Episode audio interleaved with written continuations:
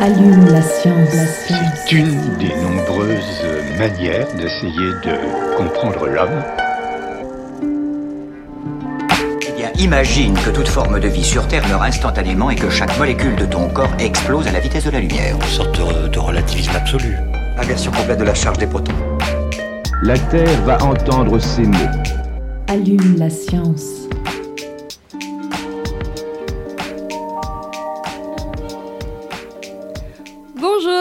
À tous et toutes dans Allume la science, l'émission qui vous branche chaque semaine sur l'actualité des laboratoires de l'Université de Montpellier et de ses partenaires. Des corps en mouvement. Voici le thème du dernier LUM, le magazine Sciences et Société de l'Université qui vient tout juste de paraître.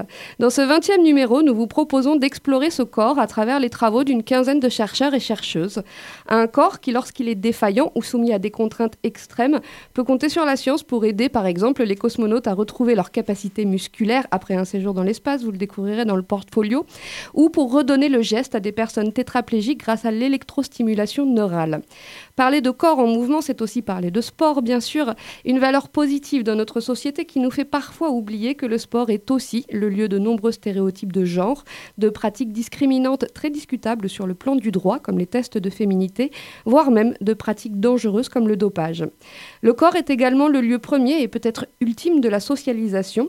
Il reste pourtant un des grands impensés de l'école, alors qu'il peut paradoxalement prendre une place prépondérante dans les institutions carcérales, comme a pu le montrer dans ses travaux Laurence Solini, sociologue au laboratoire Santésie, qui a réalisé plusieurs enquêtes dans un établissement pénitentiaire pour mineurs, un EPM. C'est avec lui aujourd'hui que nous prolongeons ce numéro de LUM en consacrant cette émission à son dernier ouvrage, un ouvrage collectif qu'il a co-dirigé avec deux autres sociologues et ethnologues et qui s'intitule Les déplacés portrait de parcours de jeunes sous main de justice. En croisant parcours judiciaire et récits de vie, il tente de comprendre comment une socialisation discontinue structure les parcours de ces mineurs et cadre leur comportement et leur subjectivité. Laurent Solini, bonjour et bienvenue dans Allume la science. Bonjour et merci de votre invitation. Avec plaisir. Avec moi pour mener cette interview, la journaliste Aline Perriot. Bonjour Aline. Bonjour tout le monde. Allume la science, vous avez le programme, c'est parti. Chargement de l'engin terminé. Nous sommes à 0 moins 60 secondes. 59, 58, 57, 56, 55. Alors Laurent Solini, vous évoquez dans ce livre le parcours de quatre jeunes sous main de justice, Lola, Lucas, Jason et Rémi. Pour commencer, cette expression sous main de justice, elle interpelle, qu'est-ce qu'elle signifie? Eh bien, en fait, sous main de justice, cela veut dire que les, donc les mineurs euh, qui ont commis des délits ou des crimes, euh, et qui sont donc ces délits et crimes connus par les, services de justice, sont mis sous main de justice, euh, en cela que ben, les délits et les crimes vont être, vont être jugés donc, par un juge des enfants, magistrat, magistrate, et à partir de là, il va, il va y avoir un certain nombre de dispositifs qui vont être mis en place pour pallier euh, à ces délits et à ces crimes, donc différents placements possibles, euh, différents euh, travaux d'intérêt général par exemple, enfin voilà, il y a différentes sanctions liées à la gravité des délits ou des crimes commis. Alors, le terrain qui vous sert de base pour écrire cet ouvrage, vous l'avez réalisé entre 2018 et 2020 dans un établissement pénitentiaire pour mineurs. Déjà en 2008-2009, vous aviez réalisé un premier terrain en EPM, euh, celui dont on parle dans l'article publié dans le magazine LUM. Ces EPM, établissements pénitentiaires pour mineurs, ils ont été créés en 2007. Est-ce que vous, pouviez, est-ce que vous pourriez nous, dire un peu quel projet ça structurait à ce moment-là? Oui, alors en, en, 2007, en fait, euh, ce qu'il se passe, euh, donc ils sont sortis de terre en 2007, mais la, la loi d'orientation et de programmation pour la justice qui les, rend actifs en quelque sorte euh, date de 2002 euh, et l'objectif c'était de pallier à l'incarcération des mineurs telle qu'elle était euh, effective jusque-là, à savoir que les mineurs incarcérés étaient incarcérés donc dans des quartiers mineurs, ce qu'on appelle des QM, qui sont généralement des ailes réservées aux mineurs dans des maisons d'arrêt adultes, majeurs ça, ça impliquait un certain nombre de difficultés. En tout cas, ces difficultés étaient, euh, étaient énoncées comme telles euh, par le ministère de la Justice, à savoir que dans un premier temps, la protection judiciaire de la jeunesse, donc PJJ, qui est en charge du suivi euh, de ces mineurs et de leur possible réinsertion, n'avait pas une place pérenne à l'intérieur des quartiers mineurs, tout simplement parce que ces quartiers mineurs, structurellement, euh, n'était pas adapté aux mineurs. C'est-à-dire que ce sont vraiment des maisons d'arrêt où à un moment donné, on a cloisonné une aile, un couloir, euh, pour être clair, généralement, à l'intérieur duquel on a dit, bon, bah là, on va pouvoir placer 5 à 10 mineurs euh, incarcérés. Mais le, projet n'était pas, réalisé en amont, c'est-à-dire qu'on n'a on n'a pas pensé l'incarcération des mineurs en amont dans ces quartiers mineurs. C'est vraiment après coup qu'on s'est dit, bon, bah, dans cette maison d'arrêt, on va structurer une aile, un couloir plutôt, euh, et on va pouvoir y mettre euh, ici un certain nombre de mineurs incarcérés, ce qui fait que la protection judiciaire de la jeunesse n'a pas une place pérenne à l'intérieur, c'est l'administration pénitentiaire euh, qui, qui, est en, charge de, de, ces quartiers mineurs. Donc ça c'était un premier problème, en cela que le suivi des mineurs en incarcération était un suivi euh, discontinu, difficile, ça obligeait les éducatrices et les éducateurs à aller euh, en prison, à prendre rendez-vous, et cela était, euh, était assez, complexe en fait pour les professionnels de la, de la protection judiciaire de la jeunesse.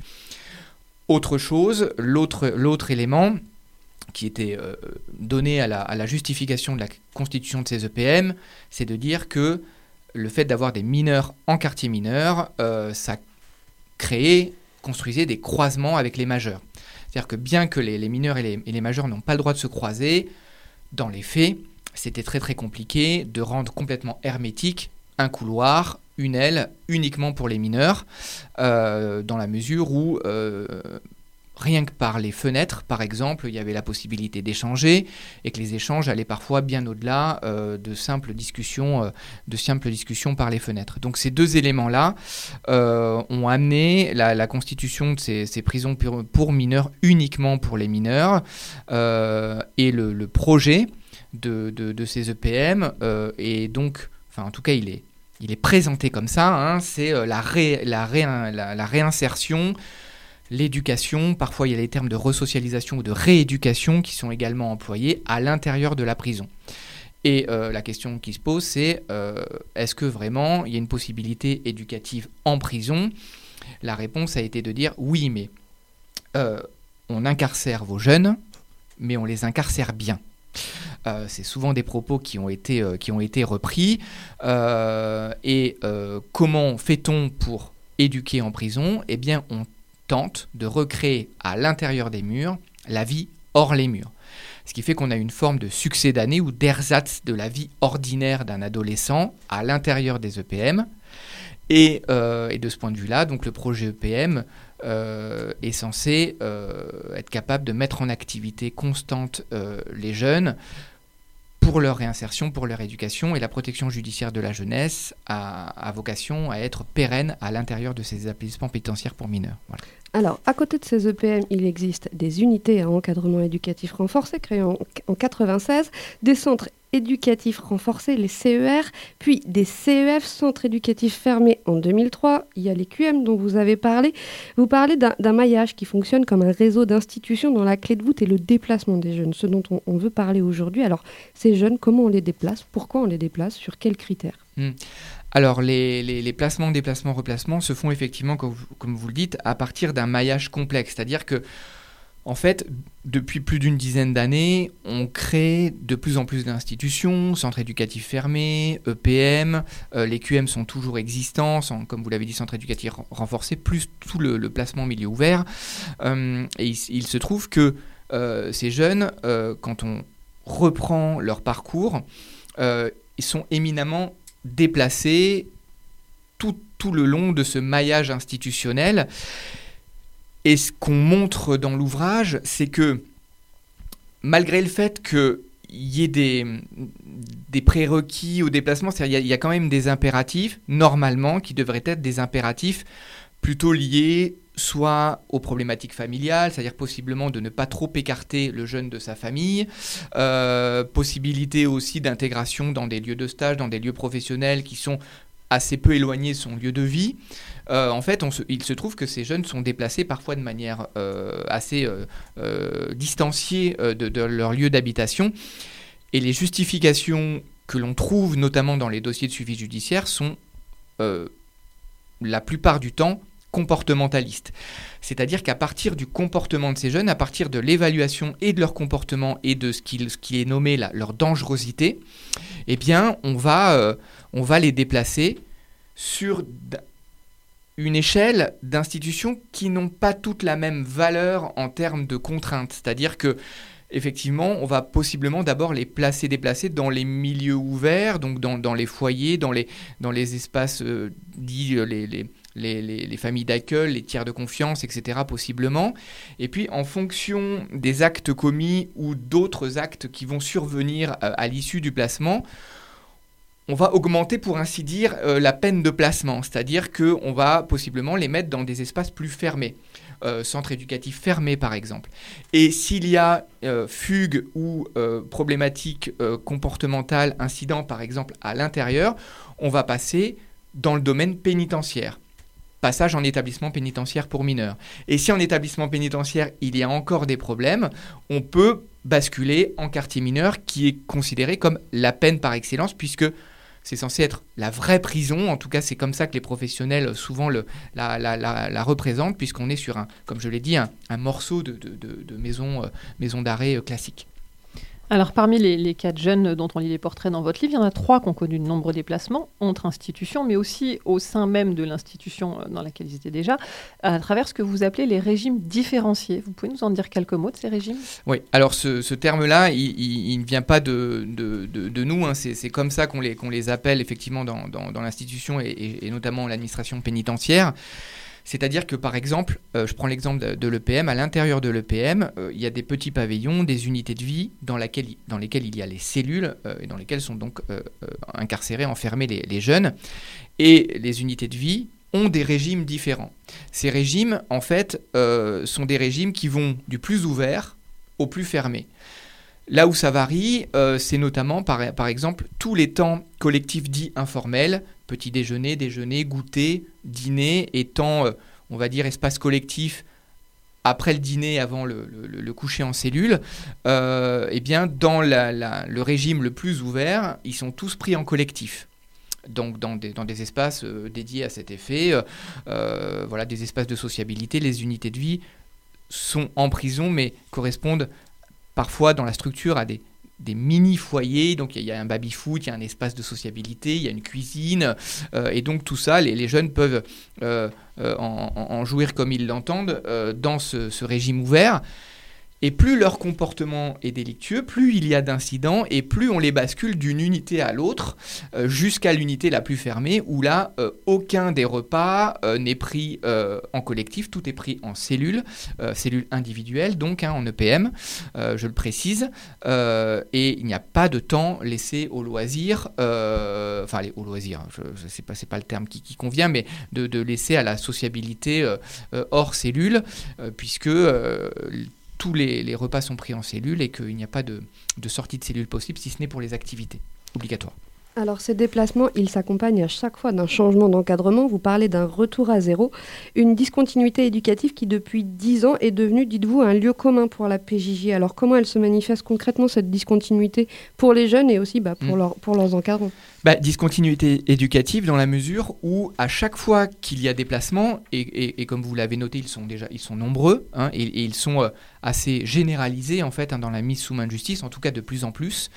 Euh, à chaque fois qu'il y a des placements, il y a des difficultés en termes de passage de relais d'information entre notamment l'éducateur ou l'éducatrice milieu ouvert, qui a la référence du jeune, et puis quand euh, ils sont placés en institution, il y a des références à l'intérieur de l'institution, et le passage de relais euh, de la référence milieu ouvert à la référence milieu fermé est déjà difficile. En plus de ça, quand il y a, comme vous l'évoquez, des changements dans les régimes, des changements à l'intérieur même des établissements, par exemple un changement d'unité de vie, il y a là encore des changements de références éducatives à l'intérieur, ce qui fait qu'on multiplie les références et on rend de plus en plus difficile, voire très opaque, le passage de relais, le passage d'informations. Et à chaque fois, des entretiens que l'on a fait avec les nouvelles références éducatives qui, entre guillemets, récupèrent les jeunes, euh, il y, a un vrai premier travail difficile de récupération des informations. Euh, et donc, il n'y a pas de suivi de continuité du travail. Et parfois, il y a une vraie difficulté à récupérer ces informations. L'éducatrice milieu ouvert n'est pas disponible, c'est compliqué, elle est, elle est compliquée à avoir, ou l'éducateur. Même à l'intérieur d'une même structure, c'est compliqué parce qu'il ne faut pas oublier que ces professionnels sont surchargés de travail. On parle souvent du, nombre de dossiers des juges et des magistrats, etc., euh, et qu'ils doivent gérer euh, un nombre incalculable de dossiers, que ça devient très très difficile de rentrer en profondeur dans chacun des dossiers pour faire du cas par cas. Les éducateurs éducatrices euh, en référence, c'est la même chose. Et, ils ont énormément de dossiers à gérer, et, de fait, parfois, le passage de relais qui rajoute du travail est, est difficile euh, est très difficile. Et, donc, c'est ça qui fait discontinuité éducative, c'est ce, ce, manque d'information en relais. Alors, on va revenir sur Lola, Lucas, Rémi et Jason qui sont dans votre ouvrage. Euh, vous le précisez, ces jeunes, ne représentent pas tous les jeunes. Alors pourquoi, avoir choisi ces quatre euh, jeunes-là? Mmh. Alors on ne les a pas vraiment choisis. En réalité, c'est plutôt eux qui nous ont donné leur accord euh, vis-à-vis de l'enquête. On a fait une enquête ethnographique et on fonctionne, comme c'est écrit dans l'ouvrage, par relais de rencontre. C'est-à-dire qu'on arrive dans un établissement, on fait des veilles, donc des présences dans cet établissement à raison de 3-4 jours par semaine pendant plusieurs mois. Et en fait, on est en en, relation directe avec les jeunes. Et les jeunes nous posent des questions, savoir pourquoi on est là, qui on est, de manière extrêmement pratico-pratique. Hein, euh, et avec certains de ces jeunes se noue un contact un peu plus particulier, un peu plus singulier. On leur explique ce qu'on fait, ils nous donnent leur accord pour qu'on euh, les suive un petit peu, pour qu'on fasse des entretiens avec eux. Euh, et ces jeunes rencontrent d'autres acteurs, euh, notamment les acteurs de justice, rencontrent leurs proches, etc. etc. Et donc, c'est ça qui fonctionne par relais de rencontre. C'est-à-dire qu'à partir du jeune, on se trouve à rencontrer euh, les professionnels qui sont l'entour premier du jeune, puis la famille quand par exemple elle vient la rencontrer.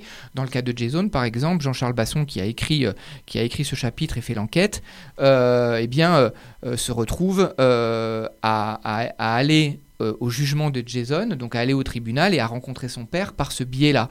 Et il va pouvoir du coup faire des entretiens avec le père euh, par relais de rencontre. Et ça fonctionne comme ça pour tous les portiers. On ne sait pas à l'avance en fait quel jeune on va rencontrer, euh, comment ça va fonctionner et qui on va pouvoir rencontrer dans la constellation du jeune, la constellation humaine.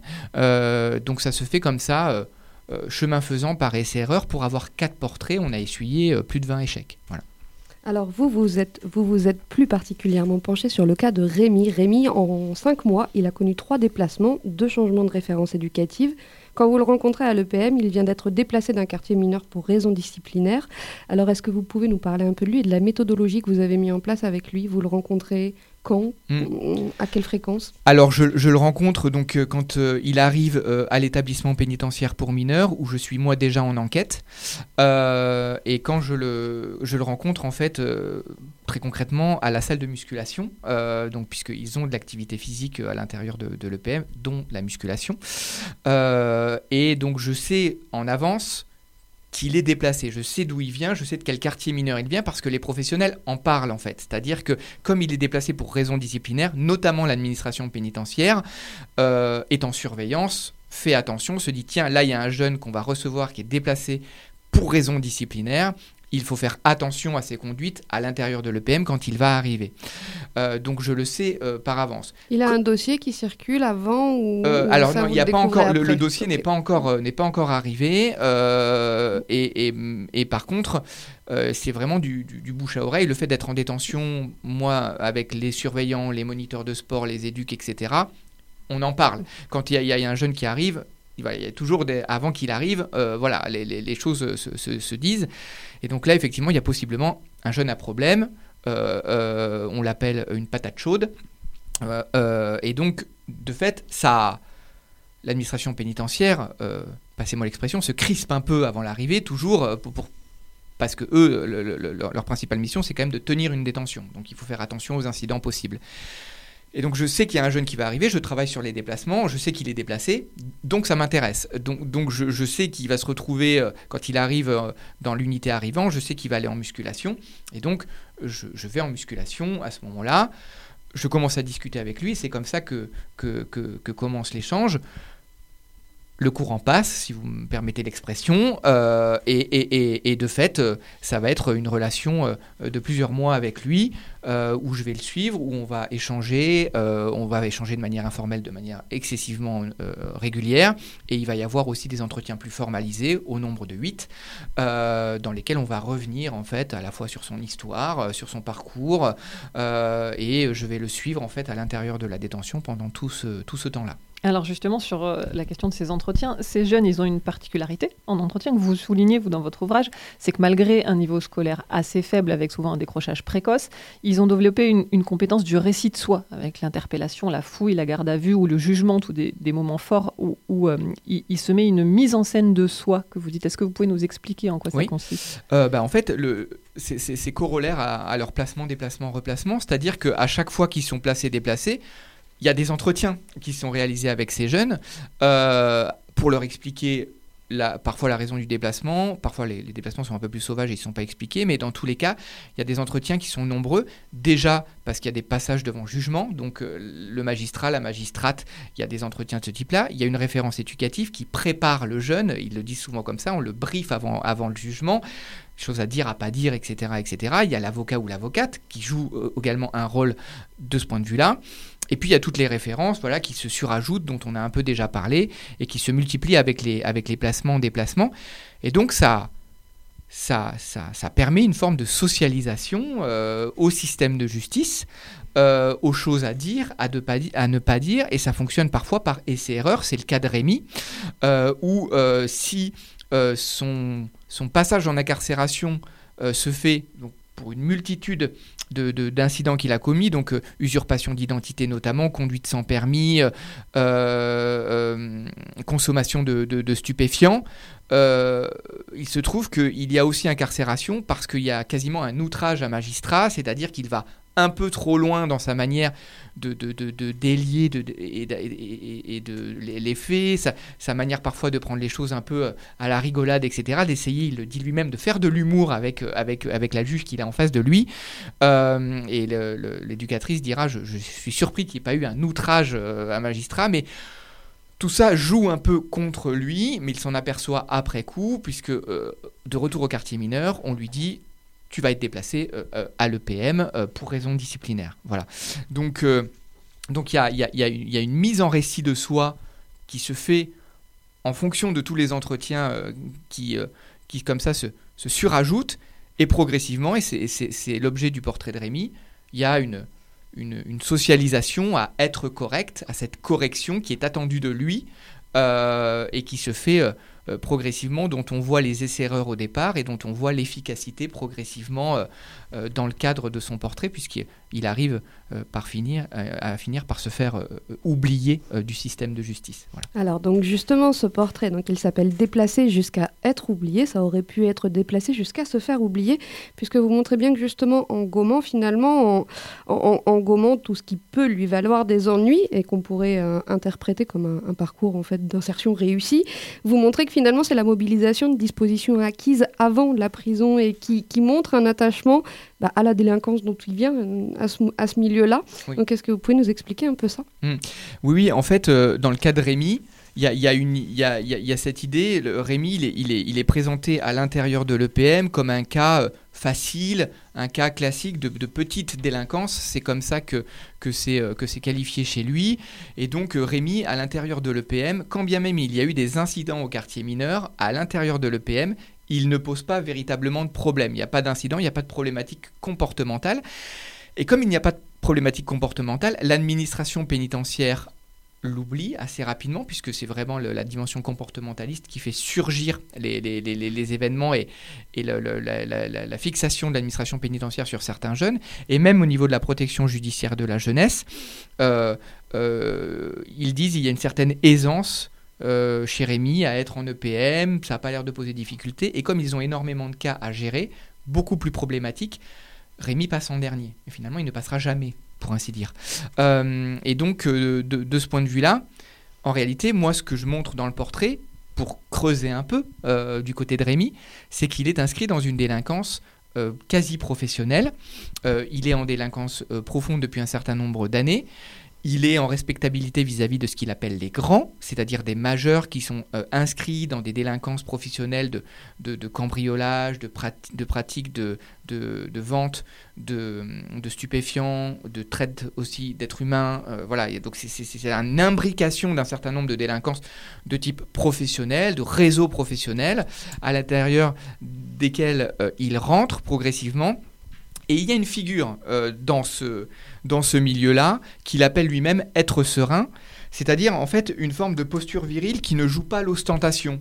Euh, j'ai qualifié ça d'une forme de disposition guerrière froide, euh, en cela que l'objectif c'est pas de, de, de, jouer, euh, de, jouer des, de jouer des muscles, ce n'est pas l'idée, ce n'est pas d'être en joute exprimée, verbale, physique, constante et en rébellion exprimée face aux situations ou face aux institutions que l'on a, que l'on a en face de soi c'est plutôt de montrer un recul, une distance, qui montre que l'on contrôle la situation sans avoir l'impression de la contrôler.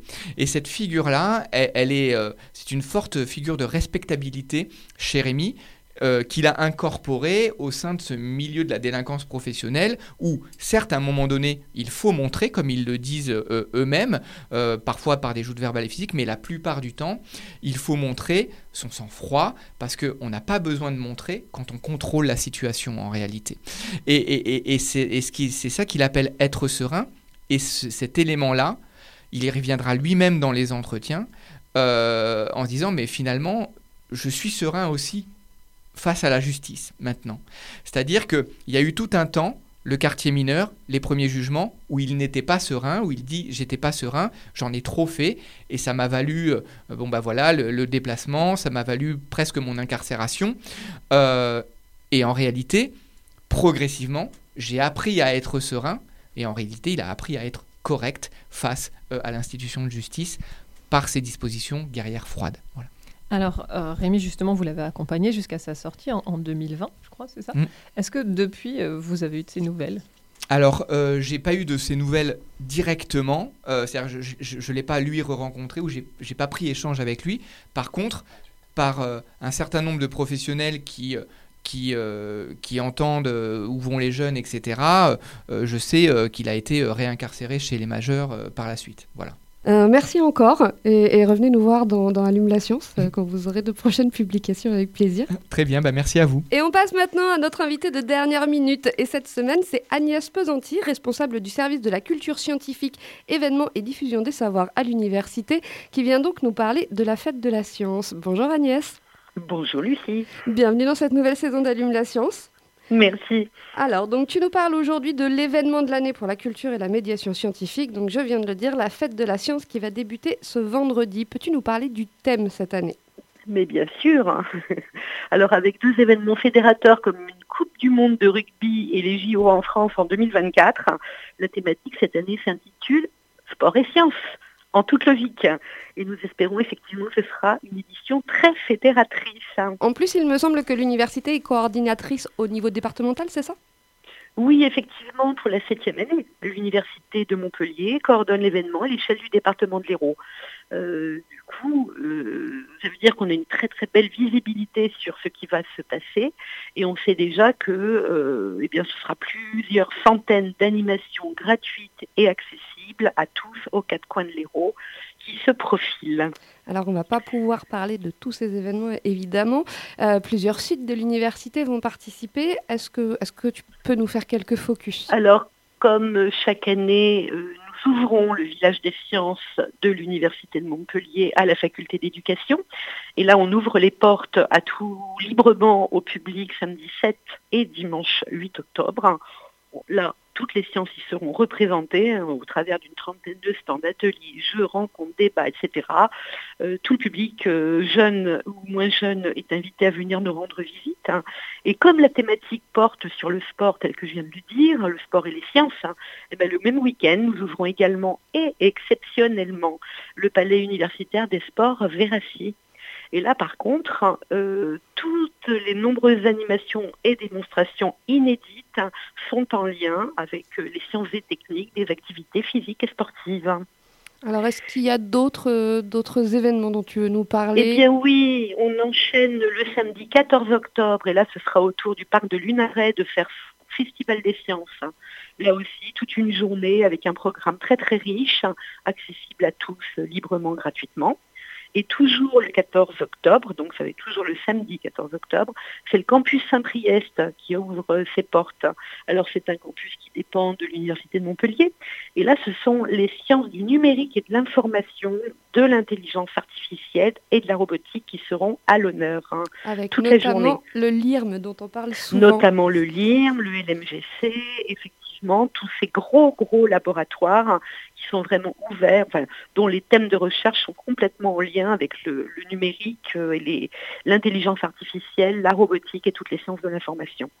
Et le même jour, c'est le CNRS également qui propose de venir voir ce qui se passe derrière ces portes, derrière les portes de ces laboratoires la plupart du temps, sont fermés. Eh bien là, elles seront ouvertes, route de Mende, avec une opération qui s'appelle Enquête de science au CNRS. Est-ce qu'il y a besoin de s'inscrire pour ces événements ou est-ce qu'on y va comme ça? Pour le campus Saint-Priest, c'est ouvert librement sans inscription. Le CNRS demande effectivement euh, des inscriptions en, en amont. Mais si l'on va sur le site www.fêtedelaScience.fr, hein, et là on a la possibilité de géolocaliser, enfin géolocaliser, de citer ses préférences en termes euh, géographiques, eh bien on va arriver sur le CNRS le 14 et on voit effectivement qu'il y a tous les contacts et tous les liens pour pouvoir s'inscrire au préalable. Super, merci beaucoup Agnès.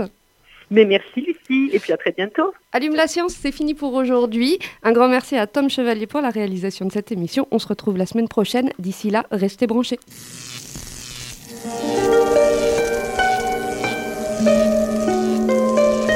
Allume la science. C'est une des nombreuses manières d'essayer de comprendre l'homme. Imagine que toute forme de vie sur Terre meurt instantanément et que chaque molécule de ton corps explose à la vitesse de la lumière. Une sorte de, de relativisme absolu. Inversion complète de la charge des protons. La Terre va entendre s'aimer. Allume la science.